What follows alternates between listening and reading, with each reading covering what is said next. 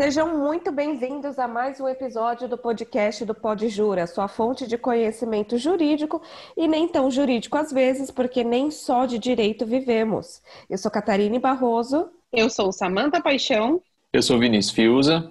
Eu sou Camila Marques Gilberto. E no episódio de hoje nós vamos conversar sobre um assunto que não, muito nos agrada, mas que também é polêmico, que são os famosos e queridos e amados e nem sempre valorizados honorários advocatícios. E o tema do podcast de hoje veio muito a calhar com uma situação que eu passei recentemente, que eu gostaria de dividir com vocês, e a partir daí a gente vai fazer algumas considerações. Fulaninho marcou uma consulta para tirar suas dúvidas previdenciárias comigo e chegou o dia da consulta. Fiz todo o atendimento, tudo aquilo que nós estamos acostumados a fazer, solucionei todas as dúvidas e ele falou: Doutora, eu acerto para a senhora ou lá na frente? Como a secretária já havia ido embora, eu falei: Não, o senhor pode acertar aqui comigo, eu vou fazer o recibo para o senhor. Fiz o recibo, entreguei para ele conferir os dados dele. E ele falou: Nossa, doutora, mas é tudo isso? Aí eu olhei para ele e perguntei: Mas o senhor não estava a par do valor da consulta? Aí ele falou: Não.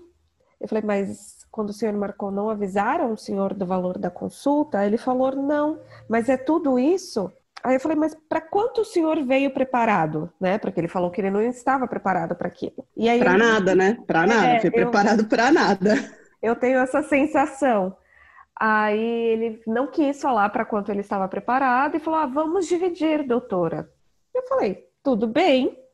Né? Já já fiz isso algumas vezes, dividi o valor da consulta em duas parcelas.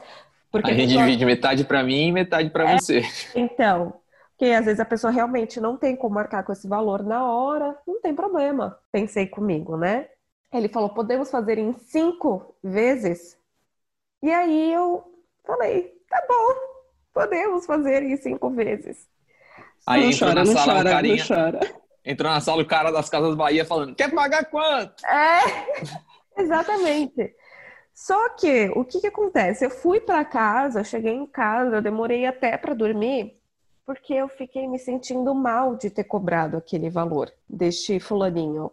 Porque o coitado não estava preparado para pagar o valor da consulta. Eu, e eu fiquei remoendo, pensando que eu deveria ter deixado passar né, este, esta consulta. Afinal, coitado, ele não estava preparado para isso. E eu acho que isso diz muito, diz muito em relação ao que a gente, como a gente se vê, como a gente se valoriza, né? Porque eu despendi o meu tempo, eu fiz um atendimento como eu faria para qualquer outro cliente que me procurasse, eu solucionei todas as dúvidas dele.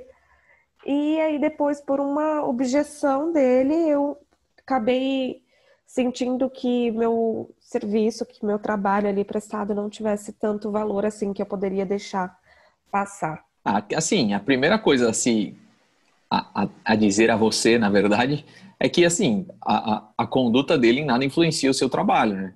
A gente tem que valorizar nosso nosso serviço independentemente da conduta do cliente. A gente tem essa essa questão de aprovação do outro, não só dentro do direito, né? Não só na, na advocacia, mas na vida.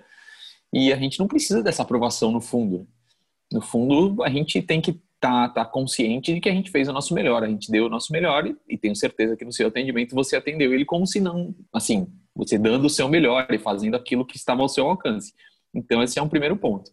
Segundo ponto, é importante, isso mostra o quanto é importante a gente fixar o valor da consulta e já avisar o cliente, né? Antes do atendimento. Falar, ó, a gente vai ter uma consulta no dia tal, conforme a gente marcou, e o valor da consulta é tanto. Pode ser que nesse, nesse primeiro momento ele já fale, ah, não posso arcar com isso, ou você pode parcelar, e aí vai de cada um, é cada, da forma de cada um é, se relacionar com o cliente, não tem muito, muito, muito impedimento quanto a isso. Agora, uma coisa que eu sempre gosto de falar e que a gente discute bastante entre a gente e conversa no nosso grupo é o seguinte: todo mundo fala, ah, tabela de honorários, tabela de honorários. O primeiro ponto que eu acho que é fundamental é que a tabela de honorários da OAB ela, ela deixa bem claro que são parâmetros mínimos. Então, se você acha que aquilo não te remunera o suficiente, você pode cobrar mais do que aquilo. Porque são vários os colegas que a gente vê que falam, nossa, mas isso está acima da tabela. Sim, está acima da tabela. A tabela são parâmetros mínimos e eu sou obrigado, a, eu, eu cobro quanto eu quiser. Se o cliente quiser me contratar, ótimo. Se ele não quiser, ele vai procurar um outro. E aí entra aquela, aquela boa e velha história, né? Nem sempre mais barato é o melhor, porque pode sair caro lá na frente. A gente, quando fala de direito previdenciário, especificamente no nosso caso, a gente pode estar fazendo uma coisa julgada lá na frente, uma pessoa que não trabalha direito pode fazer uma coisa julgada lá na frente que acaba com a vida previdenciária inteira do cliente. Então, a gente tem que ter essa consciência que a gente está fazendo o nosso melhor dentro, do, dentro do nosso, da nossa capacidade, da nossa competência. E, assim, é fundamental a gente ter esse conhecimento e, principalmente, em relação a esses parâmetros mínimos da tabela. É, e aí a gente chega naquela velha história, né? Se fôssemos médicos, ninguém colocaria essa objeção. Ninguém comparece a um consultório médico sem saber o valor da consulta ou pelo menos com a expectativa de sair de lá sem pagar nada, né? Não, foi só uma olhadinha. Por isso que os memes, né, doutora, dá só uma olhadinha aqui no meu processo, eles acabam pegando tanto, porque é isso que as pessoas esperam dos advogados por ser uma atividade intelectual, né, que não necessariamente o cliente vê você pondo a mão na massa na frente dele, ele acha que o seu cérebro, dando aquela olhadinha, já vai dizer: olha, o senhor tem direito. Ah, então peraí, agora eu vou tomar a minha decisão para saber se efetivamente eu quero te contratar. Mas você só conseguiu dar essa olhadinha, né, como se fosse um. Como é que é aquela aquela história dos Thundercats, né? Um olhar além do alcance. Adorava Thundercats, né? Sim, aqueles parênteses da vida que não tem nada a ver. Você só conseguiu dar essa olhadinha porque você passou por cinco anos de graduação, você entende daquele assunto e talvez esse seu ato que seja muito rápido, parabéns para você que consegue, é fruto de todo esse seu investimento intelectual e financeiro, mas as pessoas não compreendem isso. Só valorizam outras profissões cujo atendimento, né, até mesmo pela sua essência, o atendimento vai se dar em um consultório clínico. O médico precisa colocar a mão em você, precisa fazer uma anamnese. E ninguém percebe que o advogado também faz uma anamnese, só que vai fazer uma anamnese no papel, não vai fazer uma anamnese na pessoa e isso é completamente desvalorizado. Não é, é, não é o tempo que, que você gasta, né? É o tempo que você estuda para fazer aquilo que você fez. É aquela história que, ah, pô, você vai me cobrar tudo isso só para arrumar um fiozinho? Não, não é questão de arrumar um fiozinho, é a questão de saber qual é o fiozinho que eu tenho que arrumar. Né? Então, são várias coisas que, é, que fazem parte da nossa, do nosso dia a dia, da nossa formação e do nosso conhecimento, que, assim, infelizmente tem cliente que não valoriza, mas eu sempre, eu sempre sou olho por esse lado de tudo bem, tem pessoas que não vão valorizar, mas assim, a vida segue. E a gente precisa encontrar aqueles que vão valorizar e vão correr com a gente, vão estar, tá, vão estar tá do nosso lado. O dinheiro é importante, a gente vive de dinheiro, não dá para pagar as contas com abraços e sorrisos. Mas a satisfação pessoal, por muitas vezes, é muito maior do que realmente o valor que você vai receber.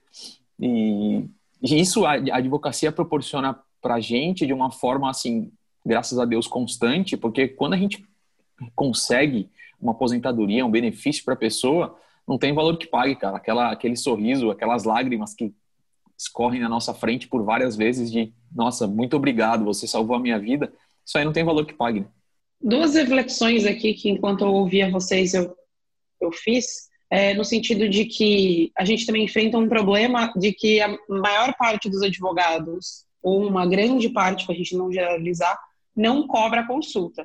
E aí se torna também mais difícil para quem quer cobrar, conseguir cobrar, né? Porque sempre tem alguém que não cobra.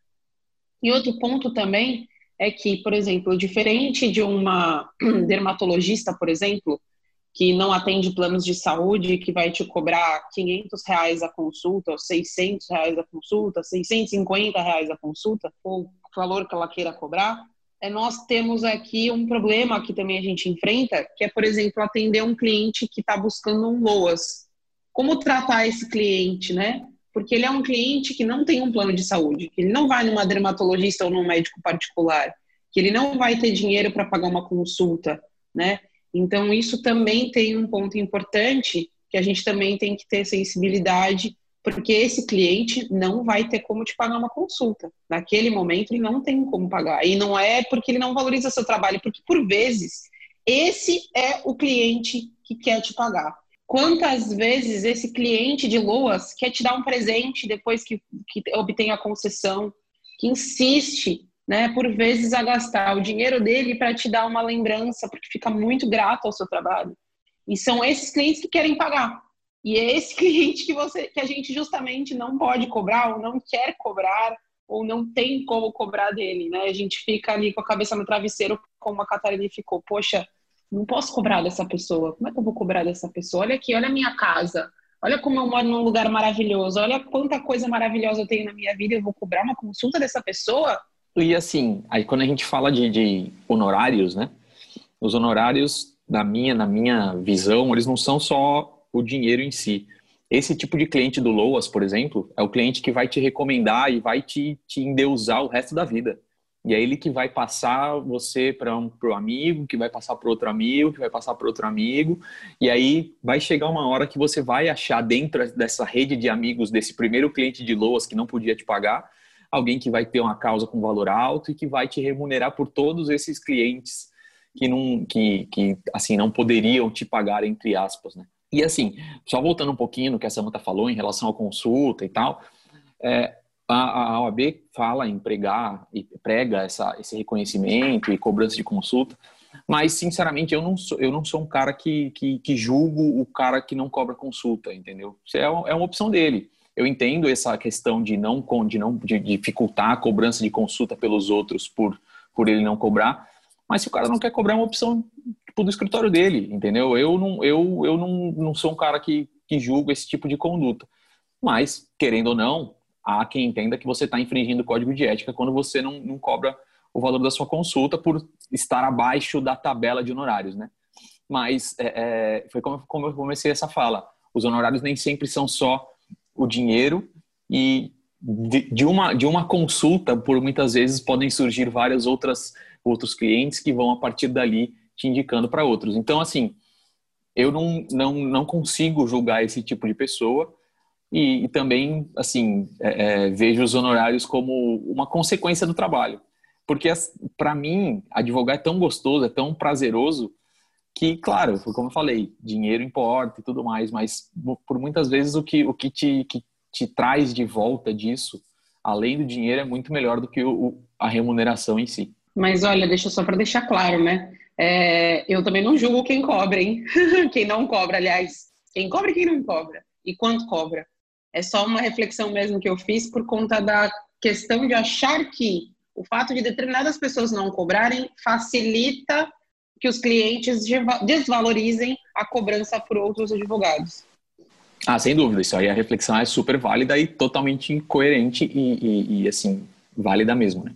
É, eu acho que nesse caso específico, é, não foi uma questão de não valorizar da parte dele eu acho que demonstrou muito mais uma falha de comunicação é, no escritório, porque não fui eu que, quem fez o, o agendamento, e eu não sei o que aconteceu, porque isso nunca aconteceu, né? O cliente está sempre a par do, do valor da, da consulta, mas isso também demonstra uma falha da parte dele, porque como é que você vai em um em determinado profissional e você não questiona na hora de, de marcar o seu horário o valor.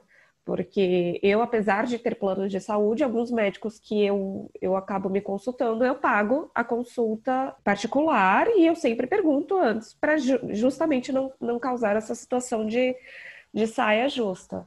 É, mas o, o, o que essa, na verdade, essa situação trouxe é, para mim foi essa questão de de eu ter que me valorizar mais. Porque vocês sabem, né, no nosso grupo eu, eu acabo comentando, eu ainda estou numa fase que eu ainda me espanto com a atitude de algum, algumas pessoas que chegam até a gente.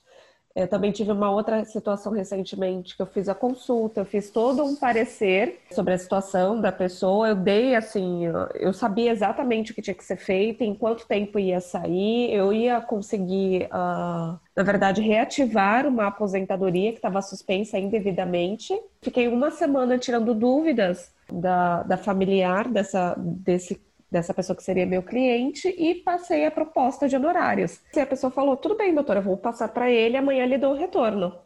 Aí esse amanhã virou uma semana da pessoa sem, sem aparecer e eu deixei, né? Deixei um tempo, às vezes precisa se organizar, tá com uma vida muito corrida, a gente não sabe. Aí depois de 10 dias eu mandei uma mensagem perguntando, né? Porque eu, eu literalmente fiquei preocupada com o caso, porque a pessoa estava com benefício suspenso indevidamente. Aí a resposta foi: Ah, doutora, ele achou é, muito puxado. E nesse caso, eu cobrei o mínimo da tabela de honorários. Nesse caso, eu cobrei o mínimo. Aí eu fiquei pensando: nossa, ele achou puxado. Então, se ele achou puxado, é porque ele já.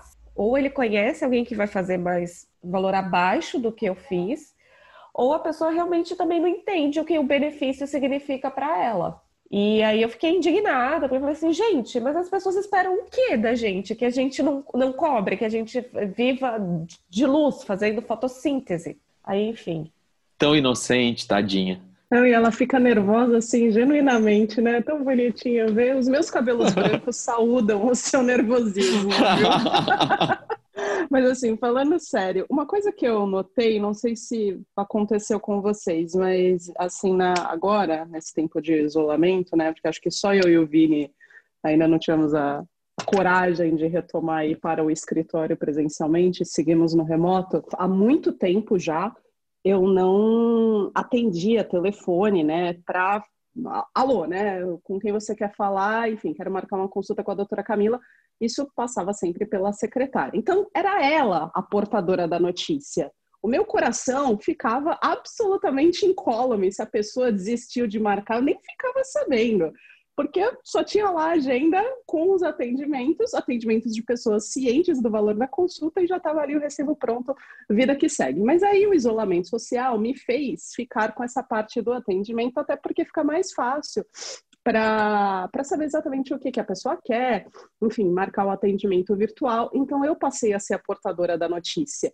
E aí, no começo da pandemia, né, eu ficava meio assim, ai caramba, né, eu tenho que falar o valor da consulta por que, que a gente tem essa vergonhinha de falar o valor da consulta? Eu sei que eu comecei a me encher porque era tanta gente pedindo planejamento, né? Foi uma época que eu falei para vocês que eu tinha um monte de planejamento para fazer e as pessoas, na hora de, de pedir, né, que elas nem sabem que elas querem um planejamento, elas querem que você dê aquela olhadinha, elas te despejam com porrada de documento. Aí você olha aquilo e fala, bom, então você quer um planejamento.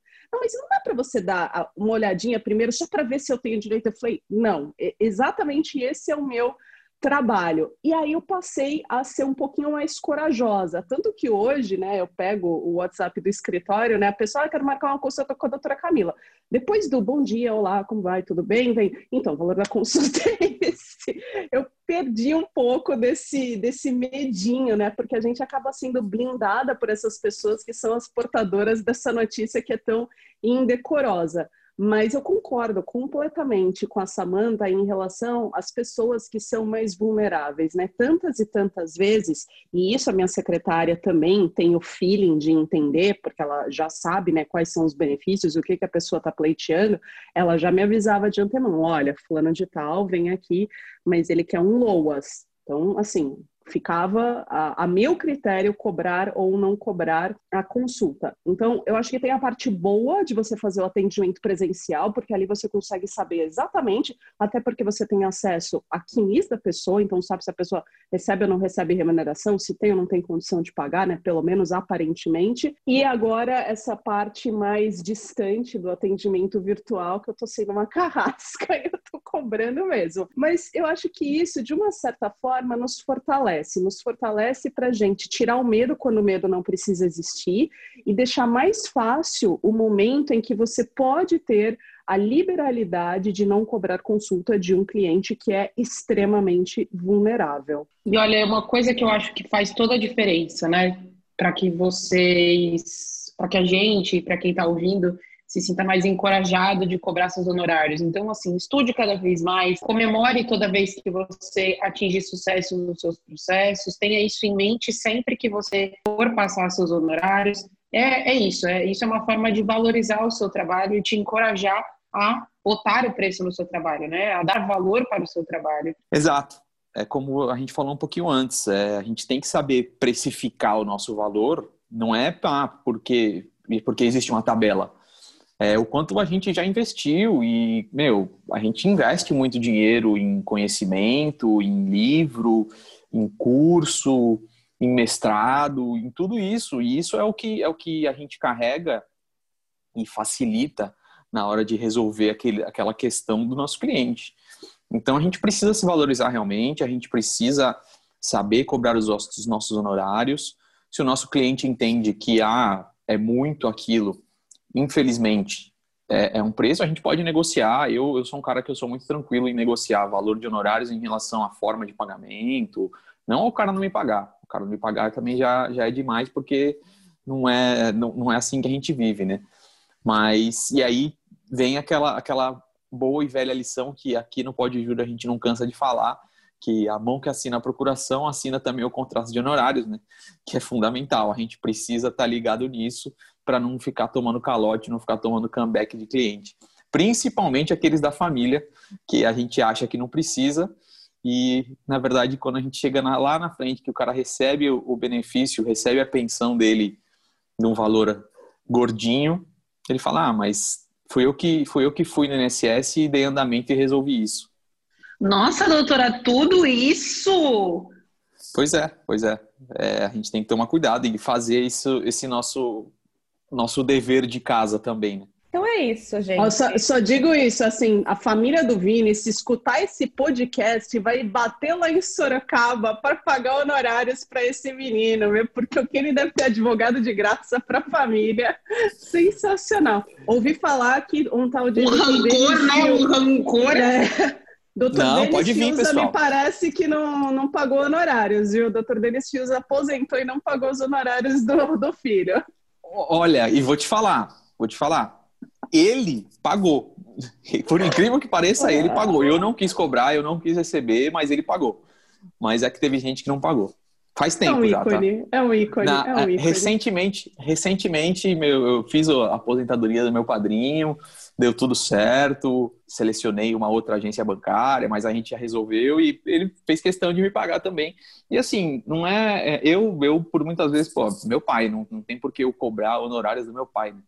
e também do meu padrinho, que, que assim, é, eu falei para ele, falei, não, não precisa, se você está precisando nesse momento, depois a gente acerta, a gente vê uma outra forma. São questões familiares, é, a gente brinca, mas é normal, cara. Advogado, aos domingos de família, nos almoços, a gente sempre recebe consultas gratuitas, né? E tudo bem, que já é, ficou um caso emblemático já há um bom tempo. Mas aí é tema para um próximo Tá gaguejando, tá gaguejando, a gente viu que tem uma coisa mal resolvida aí, tudo bem. Não, nesse, esse ponto, esse ponto eu fiquei super chateado. E, pô, era começo de carreira, quando você contava com aquele dinheirinho que ia salvar aquele mês, e aí a pessoa vem e não te paga. Mas Salvar bem, o mês parte. dele na, na, quarentena em Sorocaba para comprar maçã do amor lá, que eu nunca vi gente comer mais maçã do amor do que esse aí, viu? Adorou maçã do amor? Sei São lá, saudades. mas vocês fizeram vocês fizeram Saudades 300 festa festas juninas. Então, era todo dia tinha festa junina aí em Sorocaba City. Interior, né? Caipira.